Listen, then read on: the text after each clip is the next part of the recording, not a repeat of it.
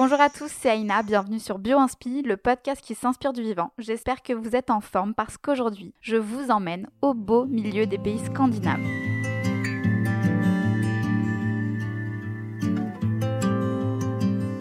Et la star du jour, vous allez le voir, elle est capable de nous inspirer depuis des siècles. Aussi bien pour nous soigner, nous les humains, que pour partir à la conquête de nouvelles planètes. 3, 2, 1, 0. Et dans ce contexte inédit, on va parler hibernation, plus particulièrement de l'ours brun qui va hiberner lui entre 5 et 7 mois chaque année sans manger, sans boire, sans faire ses besoins, rien. Et pourtant au réveil, c'est un peu comme si de rien n'était. Il est en pleine forme. Donc l'idée c'est de prendre quelques minutes juste pour essayer de percer son secret et de s'en inspirer pour les prochains jours parce qu'on ne sait jamais, ça peut toujours servir. Mais il doit avoir super faim. Alors oui, j'imagine, mais pour tenir son confinement, il le prépare bien et à l'avance. Pas comme nous la veille en stockant du papier toilette et des tagliatelles, et en plus les kilos, lui, il les prend avant. Il va anticiper en gros en prenant l'équivalent d'une centaine de kilos de graisse. Et ça, il va le faire juste en mangeant des quantités, je pense qu'ils sont incalculables, de baies sauvages locales qui sont très très sucrées. On estime qu'il va consommer en gros l'équivalent de 20 000 kilocalories par jour. C'est juste énorme. Nous, pour rappel, on est autour de 2000. Et avec tous ces régimes yo-yo, le résultat, il est vraiment attendu. L'ours est considéré comme un animal obèse. Mais paradoxalement, il est en parfaite santé.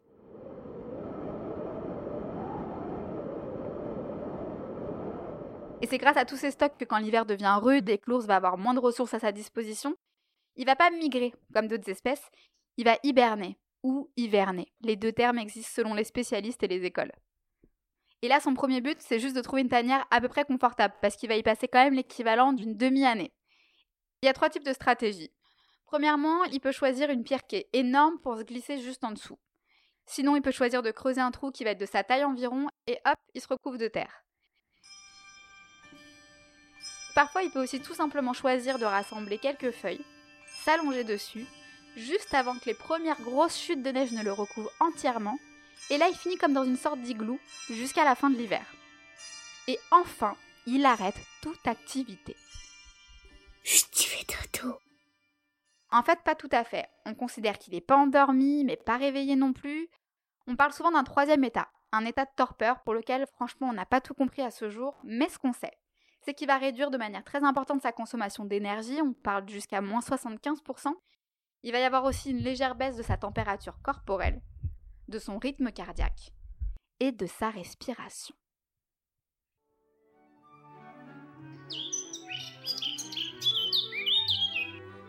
Et un beau jour, ça y est. Les températures se réchauffent, l'ours va enfin sortir de sa tanière après une longue période d'immobilité. Il va le faire en plus avec aucune problématique de santé et ça, ça a toujours bluffé les humains. Parce qu'il faudrait surtout pas croire qu'on est les premières générations en fait qui cherchent à comprendre ce phénomène chez l'ours. Il y a plusieurs siècles déjà, on sait que les Indiens Navaros étaient hyper attentifs et observaient précisément l'ours à la fin de son confinement. Et ce qu'ils remarquent en fait assez rapidement, c'est que dès son réveil, l'ours il va avoir des premiers réflexes. Il peut par exemple choisir une racine de plante en particulier, la manger. Il peut la mâcher, la recracher, se la frotter sur toute la fourrure. Et d'ailleurs, aujourd'hui, certaines de ces plantes en ont gardé une trace, puisqu'il y en a une qui s'appelle par exemple Osha, ce qui veut dire en fait racine d'ours en langue amérindienne. Et là où ça prend une autre dimension à l'échelle de la recherche, c'est quand on regarde le cas de cet ours et de sa racine d'Osha, ça va être considéré en fait comme un des premiers cas d'automédication animale qui a pu être observé par l'homme parce que ça y est, aujourd'hui c'est admis par la communauté scientifique que l'homme n'est pas le seul animal qui sait se soigner. On sait que d'autres espèces que nous vont être capables de choisir dans leur environnement certaines plantes juste pour améliorer leur état de santé. Et donc tout ça, ça a donné naissance à un nouveau domaine de recherche à part qui s'appelle aujourd'hui la zoopharmacognosie. Et donc dans le cas de l'ours, une des hypothèses qu'on peut poser, c'est qu'il est capable de choisir avant et après hibernation des plantes qui vont limiter les conséquences et les effets de certains stress à l'échelle de son organisme quand il est à l'arrêt, quand il hiberne. Donc, pourquoi pas une première piste côté plantes Alors, ça t'inspire? Oui, clairement l'ours brun, c'est un animal qui continue de nous fasciner et qui va beaucoup nous inspirer encore parce qu'il est étudié à plusieurs niveaux. Côté musculaire, ce qui va impressionner les spécialistes, c'est que l'ours il va perdre une toute petite partie de sa masse musculaire le premier mois de l'hibernation et ensuite ça se stabilise. alors qu'en comparaison chez nous, quand on est immobilisé totalement, c'est la chute libre de notre masse musculaire.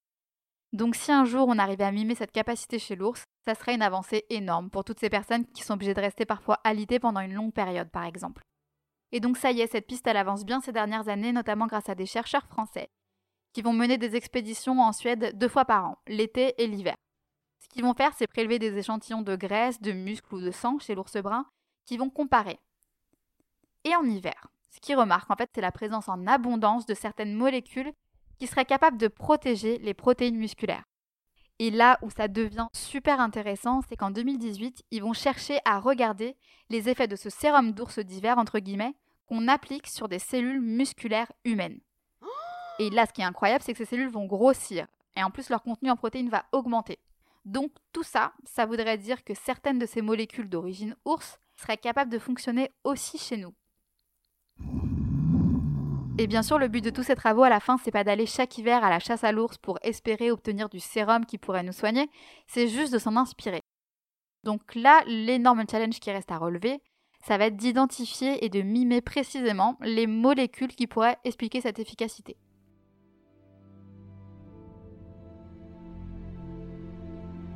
Ça pourrait être super intéressant dans le cadre de prochaines expéditions dans l'espace parce qu'on peut imaginer que grâce à l'observation de l'ours, on pourrait faire voyager des astronautes plus loin, plus longtemps et en meilleure santé. Ce qu'on sait déjà aujourd'hui, c'est qu'en apesanteur, même en faisant des exercices quotidiens, un astronaute il va perdre entre 20 à 30% de sa masse musculaire. C'est pour ça que quand un astronaute revient sur Terre, je ne sais pas si vous avez déjà vu des images, mais il faut l'assister, généralement dans ses premiers pas, et il va leur falloir en gros 48 heures pour remarcher normalement. Et ce qui est fou, c'est qu'actuellement, pour des prochains programmes qui sont prévus sur Mars, on a des équipes en Chine ou en Allemagne qui cherchent très sérieusement à étudier la possibilité de mettre des humains, donc des astronautes, en état de torpeur ou d'hibernation. Là, pour l'instant, honnêtement, ça nous rappelle plutôt le film Hibernatus avec Louis de Funès, mais sachez que c'est à l'étude, et à ce stade, il semblerait déjà qu'ils cherchent à comprendre les mécanismes qui seraient impliqués à l'échelle du cerveau. Et pour moi, l'axe le plus prometteur en matière de bio-inspiration quand on regarde l'ours brun, ce serait pour le don d'organes. Si un jour on arrive à conserver un organe juste en diminuant un petit peu la température comme le fait l'ours brun quand il hiberne, en fait ça nous permettrait de pouvoir garder ces organes quelques jours au lieu de quelques heures comme on le fait aujourd'hui à froid. Et donc là on peut imaginer qu'on perdrait beaucoup moins d'organes et qu'on serait capable de transplanter beaucoup plus de personnes qui en ont besoin. Euh, et l'environnement dans tout ça? Alors on va commencer par les mauvaises nouvelles, parce que dans les Pyrénées, son territoire à l'ours brun, il s'est énormément réduit ces dernières années. Dans cette région, on n'en compte plus que quelques dizaines. Et côté changement climatique, on va aussi considérer que l'enjeu est énorme. Généralement, l'emblème qui est choisi pour illustrer tout ça, c'est l'ours polaire. Il faut savoir que pour d'autres ours comme l'ours brun, c'est aussi un énorme sujet. Et en fait, c'est assez simple à comprendre, parce qu'à chaque fois qu'on va augmenter d'à peine 1 degré la température minimale en hiver, on va aussi diminuer de 6 jours la durée d'hibernation de l'ours. C'est juste énorme et ça a des conséquences vraiment importantes à plusieurs niveaux. Déjà, ça peut devenir incompatible avec son rythme naturel, surtout pour la naissance ou pour l'allaitement des oursons. En plus, si l'ours hiberne moins longtemps, ce qu'il va manger habituellement n'est pas toujours disponible, donc pour avoir accès à de la nourriture, il va risquer de rentrer en conflit avec l'homme. Et le vainqueur, c'est rarement l'ours. Il y a des bonnes nouvelles oui, quand même, on va finir avec quelques mots là-dessus. L'espoir qu'on peut entrevoir, c'est que dans d'autres pays comme la Finlande ou la Suède, il y a des centaines ou encore des milliers d'ours bruns. Et en plus, en Europe, là, il y a un programme de conservation et de réintroduction qui a été mis en place pour cette espèce. Et un des enjeux majeurs, visiblement, ce serait de trouver un terrain d'entente avec ces éleveurs locaux qui sont à proximité de ces zones de réintroduction. Il y a ce programme notamment qui est soutenu par la WWF qui s'appelle Pedescaus et qui permet de valoriser les débouchés de ces éleveurs juste en achetant du fromage quand on est de passage dans la région. Parce qu'un beau jour, nous aussi, quand même, on devrait progressivement sortir de notre tanière et circuler librement à nouveau. Et ce qu'on peut espérer, c'est qu'un de nos premiers réflexes après des semaines, voire des mois à l'arrêt pour certaines filières, ça va être aussi de les soutenir.